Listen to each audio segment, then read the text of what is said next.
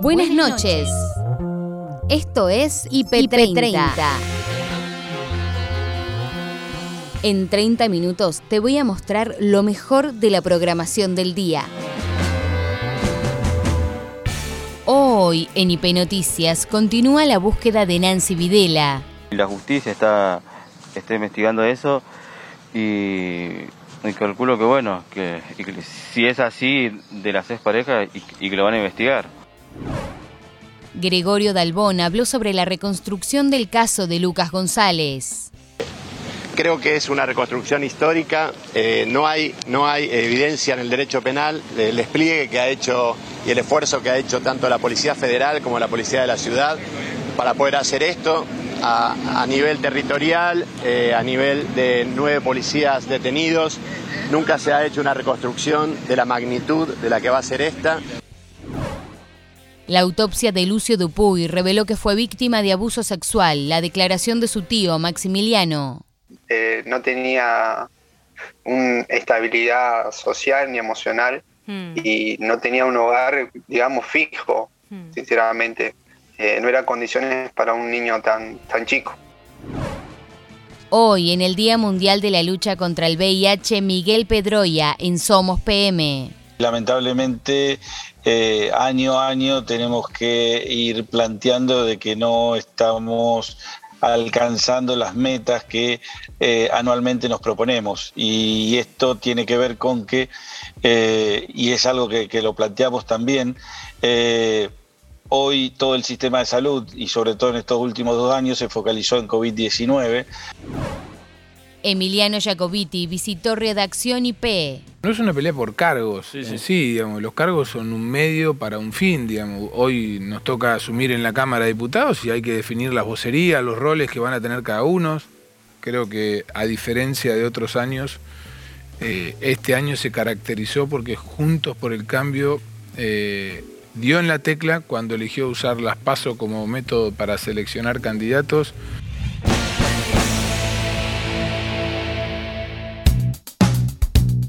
Lo importante de la jornada en IP Central con Noelia Barral Grijera y Gabriel Sued.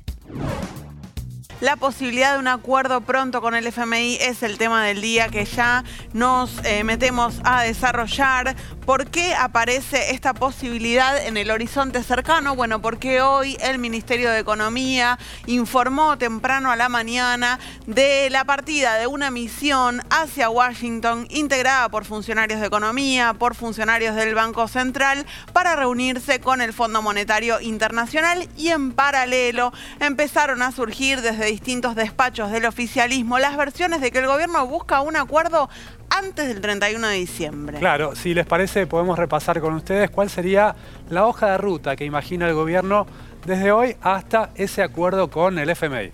En principio, las reuniones con la delegación del fondo el 6, el 8 y el 10 de diciembre, esto es lunes, martes y jueves de la semana próxima, perdón, lunes, miércoles y viernes de la semana próxima, apenas llegados los funcionarios a Washington y sigue el memorándum de entendimiento, ¿no? Claro, que sería una suerte de preacuerdo con el FMI Luego el envío del plan al Congreso. Y finalmente una reunión con el board del FMI para refrendar el acuerdo y definir ya las formas y plazos de pagos y tasas. Eh, sería como el acuerdo final, que esto podría sí firmarse después de fin de año. Bueno, ahí hay que ver, ¿eh? están Ahí, diciendo ahí. 31 de diciembre, primero de Están enero. corriendo, sí, están si corriendo, están ver si corriendo.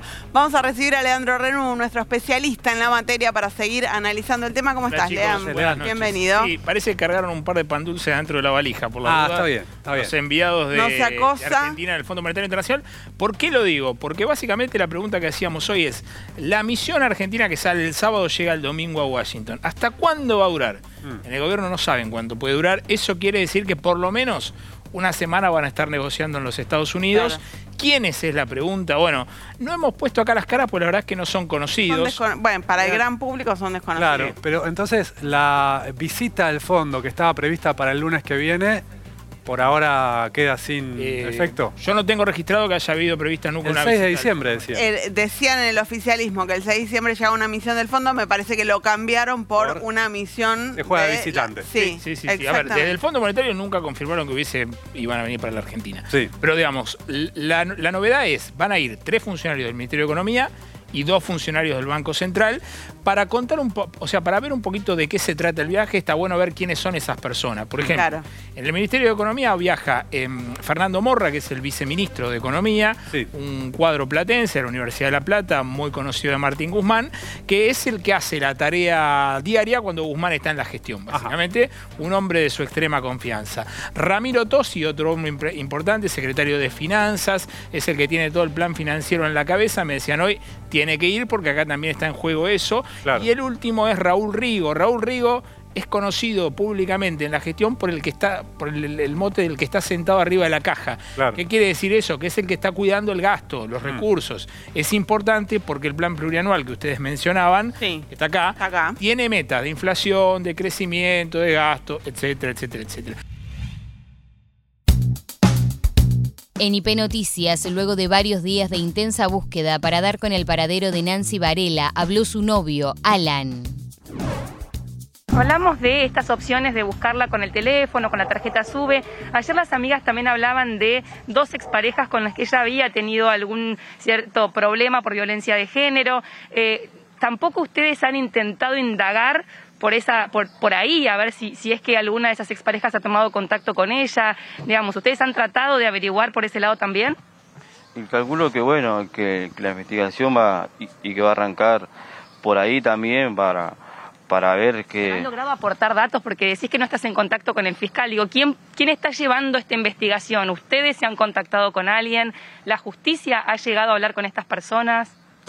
Eh, sí, y, y la, y la justicia está, está investigando eso y, y calculo que bueno, que, y que si es así de las ex parejas y, y que lo van a investigar. ¿Ella tiene amigos en algún lugar entre la estación Constitución y la estación Lanús para intentar entender por qué se podría haber bajado del tren teniendo en cuenta que está casi confirmado que se tomó el tren pero que no bajó en Lanús? ¿Alguna, ¿Algún amigo con quien se pueda chequear que no, que no, haya, que no lo haya visto? Eh, no, no, no. Eh, que yo sepa no, que no- y que amigos ahí no, y que no tiene. Al- al- a lo que tiene acá, a los amigos acá en, en el barrio ella y a las amigas. ¿Y solía tomarse el ferrocarril para ir hacia alguna otra ciudad, hacia algún otro lugar, por lo menos en el tiempo que estuvo con vos, de decir, bueno, quizás eh, siguió de viaje, siguió de largo, pasó por la luz y no bajó?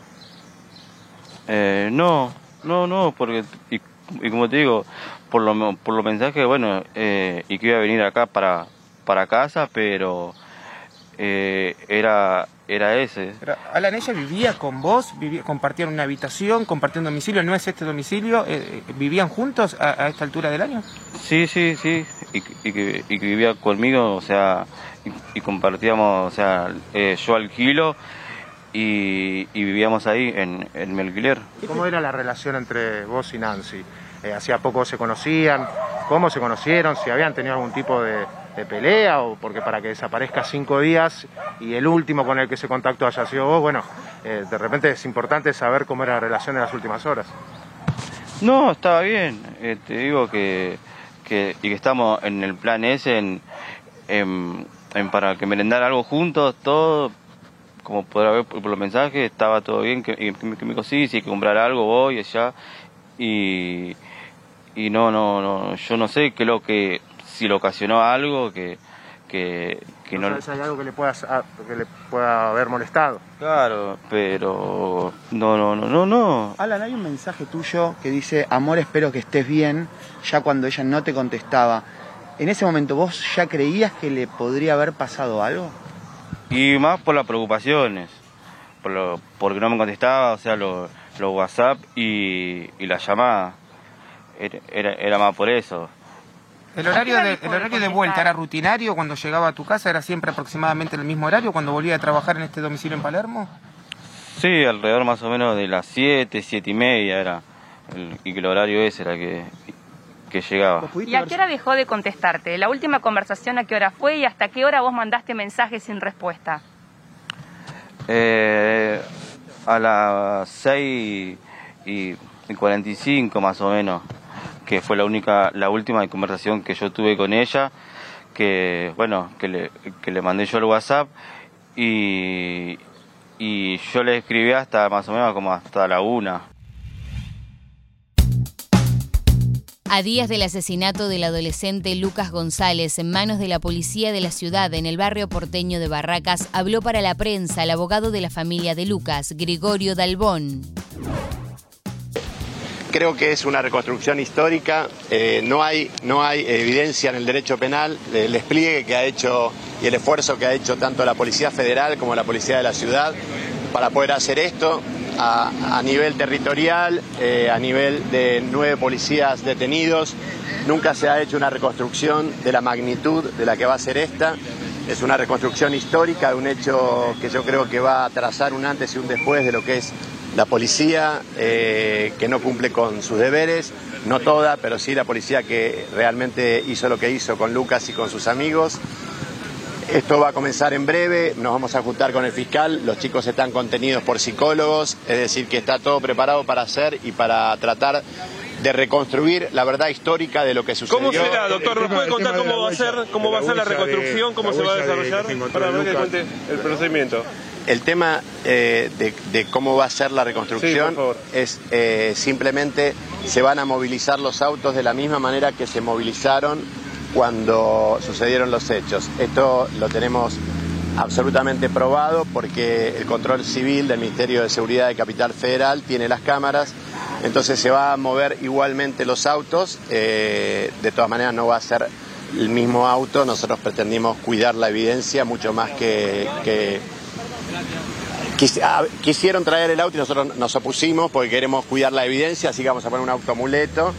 Eh, los chicos están, pero solamente los chicos van a hacer su trabajo de manifestar lo que sucedió antes de que vengan los imputados, porque por una cuestión probatoria y absolutamente de debido proceso para los imputados, los hemos invitado al acto, a todos, no a los que balearon, sino a los que encubrieron, así que en cualquier momento van a llegar los imputados.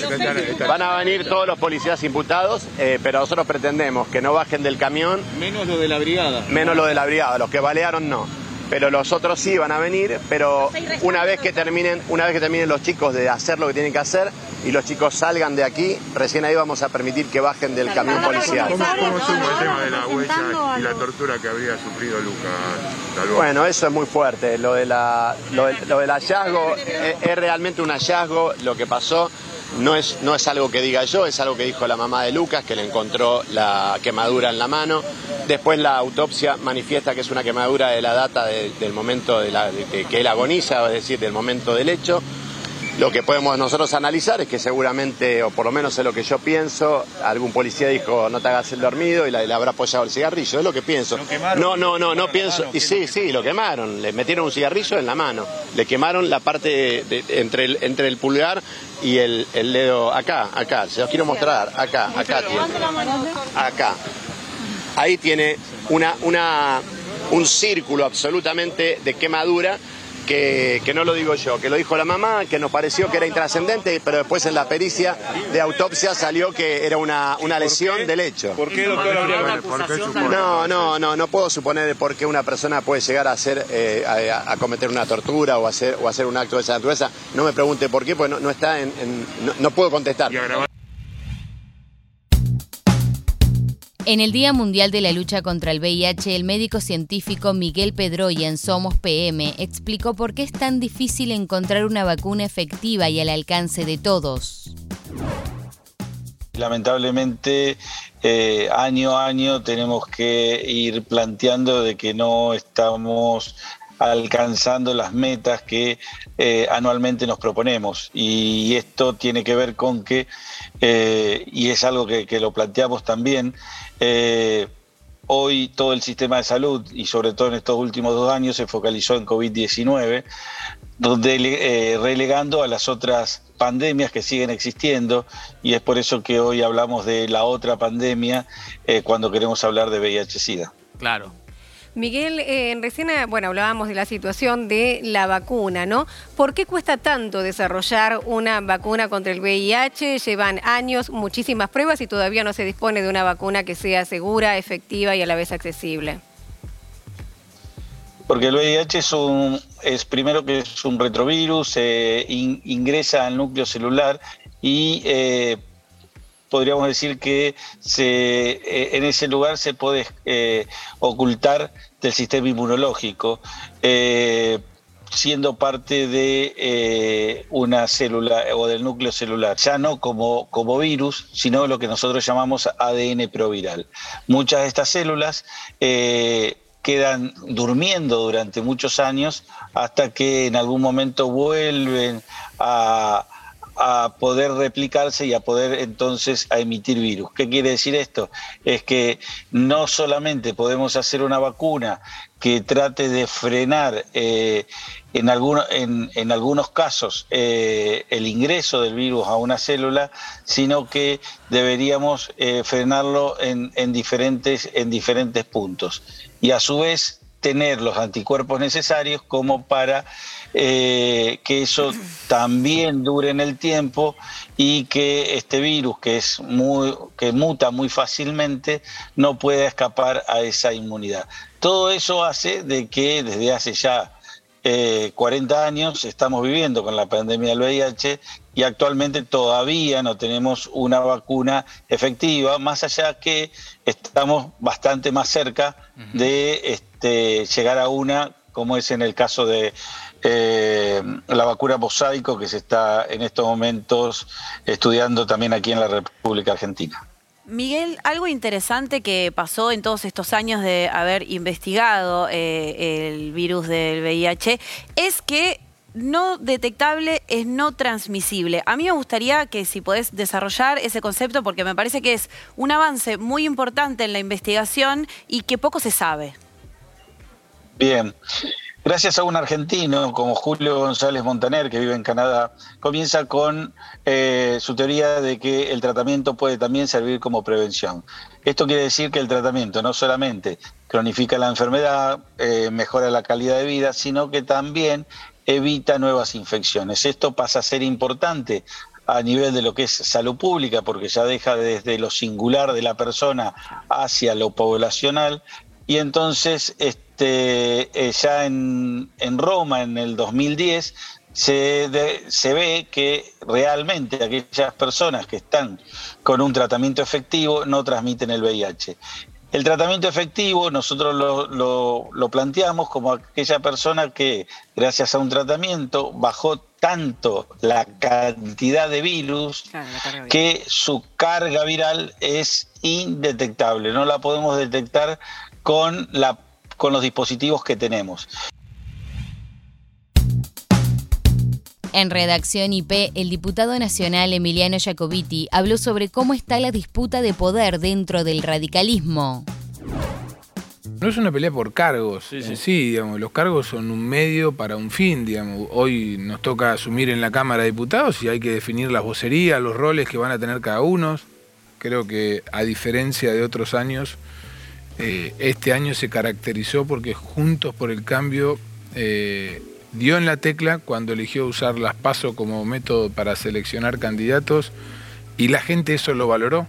Lo valoró porque se generaron, primero te pudiste ampliar hacia los costados, el caso del Neo en Santa Fe que se sumó, que venía del Frente Progresista, eh, Facundo Manes, Martín Tetaz, que venían de, no venían de la política, Digo, en, Formosa, Fernando Carvajal, eh, Pablo Servi en Neuquén, eso te, permitió ampliarte hacia afuera, pero también hacia adentro te permitió eh, romper ciertos techos que tenían algunas renovaciones que eran muy necesarias, por ejemplo el caso de Rodrigo de Loredo en Córdoba, que hace muchos años militaba en el radicalismo, pero eh, ahora fue una paso y hizo la mejor elección en la historia legislativa de, Córdoba. eso pasó en muchos distritos y, también pasó con el PRO en, algunos casos y en algunos distritos y creo que eso es lo que valoró la gente. La gente valoró que Juntos por el Cambio no, mostró ser lo mismo. Mostró haber aprendido y entender que había sido un error pretender continuar con la definición de las listas a dedos entre poquitos. Y me parece que eso también se va a ver reflejado en las cámaras. Digamos. Nosotros lo que necesitamos es que esa renovación que votó la gente, y no es de, no, es de, jóvenes y, de viejos, no, es una renovación de gente que viene estando siempre en los mismos lugares y que, y que también hay que darle paso a, los que vienen, ¿no? Que, que no hay que unificar las vocerías, sino diversificarlas para poder generar la mayor cantidad de espacios para quienes tienen que disputar en el 2023. Y lo que se viene, que es Martín Lustó, digo, vos perteneces a, esa escudería, ¿no? Donde está Lustó y un veterano histórico como Enrique Nosiglia, empujando ahí históricamente desde, la ciudad. A ver, yo pertenezco al radicalismo de la capital. Sí. ¿sí? Milito en un espacio donde tenemos distintos liderazgos. Obviamente el liderazgo electoral eh, es Martín, pero nosotros somos un partido que tiene mucha historia, pero que aparte tiene eh, muchos jóvenes a lo largo y a lo ancho del país, digamos, la juventud universitaria, la juventud de los barrios, en esta campaña lo demostró. Y a esos jóvenes hay que darles lugar. Nosotros hace mucho tiempo, cuando encontramos el partido en, que no tenía representación en las bancas en la ciudad, empezamos a dar pelea para abrirlo.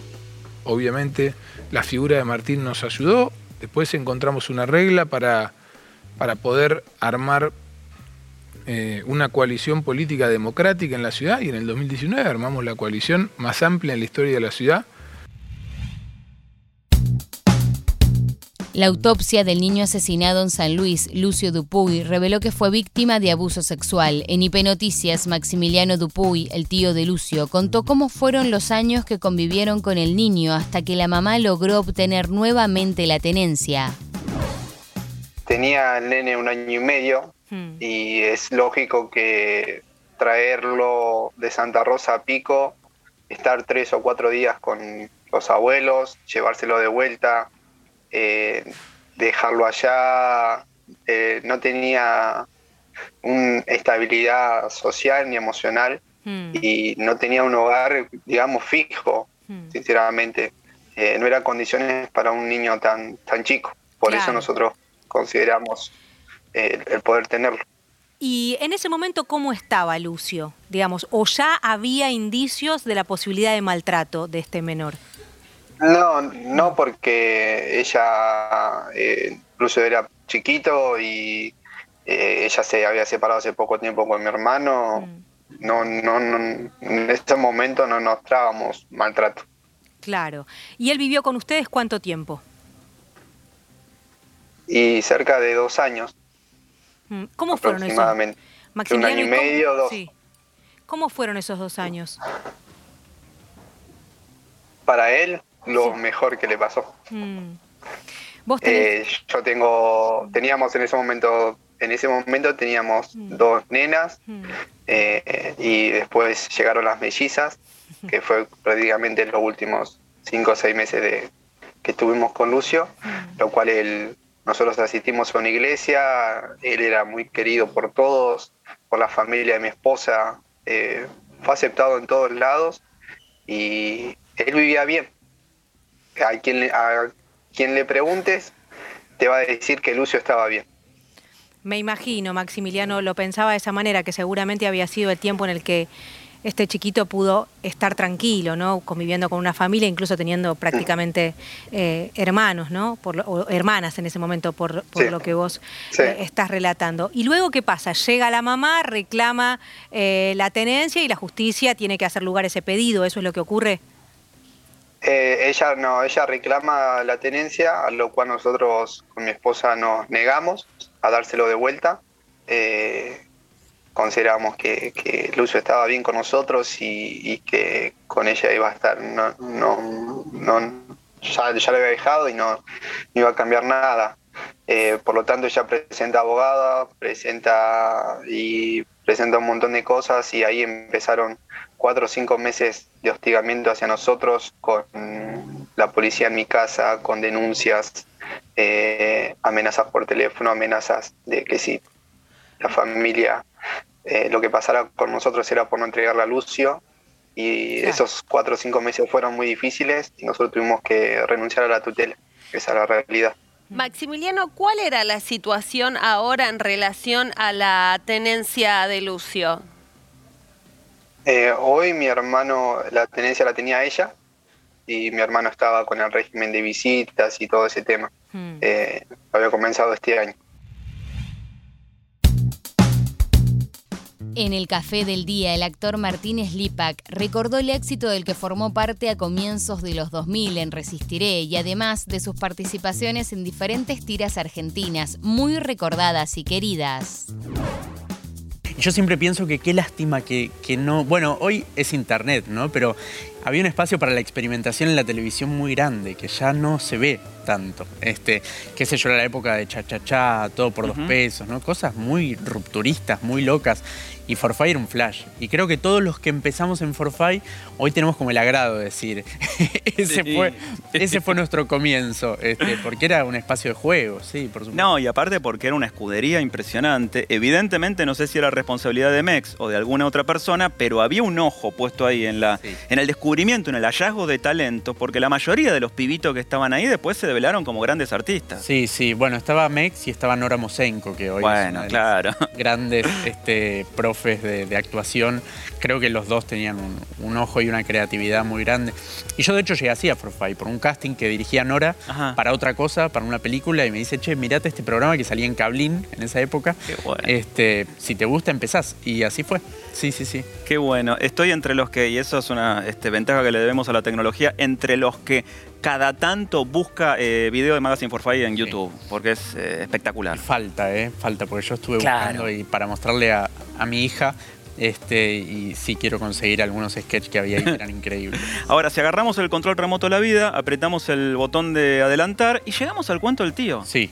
Una película que está por estrenarse, felizmente se reactiva el circuito de estrenos y demás, pero que aparte llega con mucho sentido la oportunidad porque cuenta una historia de Navidad.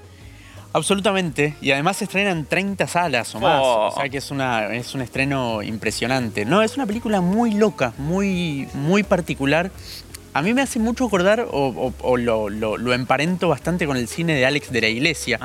Me gusta porque que, que sea una prueba así o un lenguaje así en, en Argentina, ¿no? Que estamos más acostumbrados a cierto naturalismo o algo más documental. Este, y, y es una propuesta muy, muy loca, muy, muy distinta, este, con personajes muy este, cuestionables también, porque son seres siniestros, este, con los que por otro lado uno se encariña. Eh, eh, está muy bien la película. Y además te reís mucho. Te, de verdad, y que, que no es fácil. No, ahí estamos mirando imágenes Ah. en pantalla. Comedia negra o agregaría yo grotesco zarpado. En la línea acaso, son palabras mayores, lo sé, de Esperando la carroza. Grotesco familiar. Que es un género también muy caro al espectáculo argentino, el grotesco. Sí, sí, sí, sí. Es, es del- de nuestra historia. Es de nuestra historia, de nuestro claro. ADN. Este, sí, es un poco más oscura que Esperando la carroza, diría yo. También nos, nos, nos pusimos más oscuros con los años. Y sí, pasaron 36 años. Claro, claro. Y tuvimos acceso a contenidos un poco más darkies. Y me parece que en ese sentido la película se ayorna a eso. Pero sí tiene algo familiar. Mauricio Dayub visitó el piso de El Planeta Urbano y contó cómo está su presente laboral entre las obras que dirige y los proyectos que protagoniza. Trato de no, de no ser demasiado consciente porque siempre es mejor tener un éxito por delante que haber dejado varios atrás. Este, uno siempre eh, se prepara para lo próximo y, y pareciera que lo, lo anterior va siendo base, pero eh, no me regodeo mucho porque se puede fallar tan fácil. Tengo un amigo que siempre decía que el éxito es lo que más fracasa. ¿Viste? Cuando uno está muy convencido de que va, va a funcionar, va a ser un éxito, no funciona nunca. Así que, Sí. Pero es verdad que estuve cinco años en cartel con el amateur, 10 con Toc, toc. y llevo tres con, con muchísimo éxito con el equilibrista. Pero eso que decís de como que como que no te aferrás mucho, ¿no? Como de- del éxito, pero es algo real, digo, es algo Sí, que sí, es tangible. Sí, Eh, tengo que aceptar digo, que sí, sí. ¿Lo podés disfrutar? Lo viví, lo disfruté ¿Se puede muchísimo. disfrutar del sí. éxito? Sí, mira, cambia mucho cuando, cuando uno tiene éxito. A mí siempre me lo deseaba la gente en el hall de los teatritos en los que yo trabajaba. Y yo no entendía lo que me decían porque yo sentía que tenía éxito. Yo me podía desarrollar, hacía mis obras, las producía, las, las escribía, las dirigía algunas. O sea que eh, yo sentía que tenía éxito, pero la gente me, saludaba y me abrazaba con, como con descendencia y me decía, ojalá que un día tenga éxito, éxito. Me cuando se dio el éxito, yo entendí lo que me decía la gente, porque el éxito es otra cosa. esa, esa seguridad de, la coincidencia con el público cambia mucho todo. Incluso cambia el, subirse arriba del escenario. No es lo mismo subirse con la aceptación previa del público que subirse a gustar para que el público recomiende la obra y uno pueda volver a hacer otra función con otro poco de público. ¿A eso te referís por ahí tal vez como en las primeras funciones? Como, como mis primeros 15 años de carrera, yo siempre tenía 40 sentados y, yo agradecía muchísimo que estuvieran porque esos 40 me permitían hacer la próxima. Y yo tenía la gran necesidad de gustarle a esos 40 para que la recomendaran y vinieran otros 40. Cuando eh, se dio el éxito, yo no tenía más esa necesidad de gustarle, porque ya gustaba, ya habían sacado la entrada para esa semana, para la otra, para la que seguía. Ese cambio enorme eh, me obligó a buscar nuevas razones para, hacer la función, porque ya ese, ese gustar no hacía falta, ya gustaba. Y, es más, apenas empezaba eh, o empiezan los espectáculos, ya siento la aprobación de la gente, ese aplauso de inicio, la risa frente al, primer gag, todas esas cosas modifican mucho y, por suerte yo venía muy entrenado de antes, de cuando no me conocía a nadie y, yo hacía todo lo posible para que las cosas salgan bien.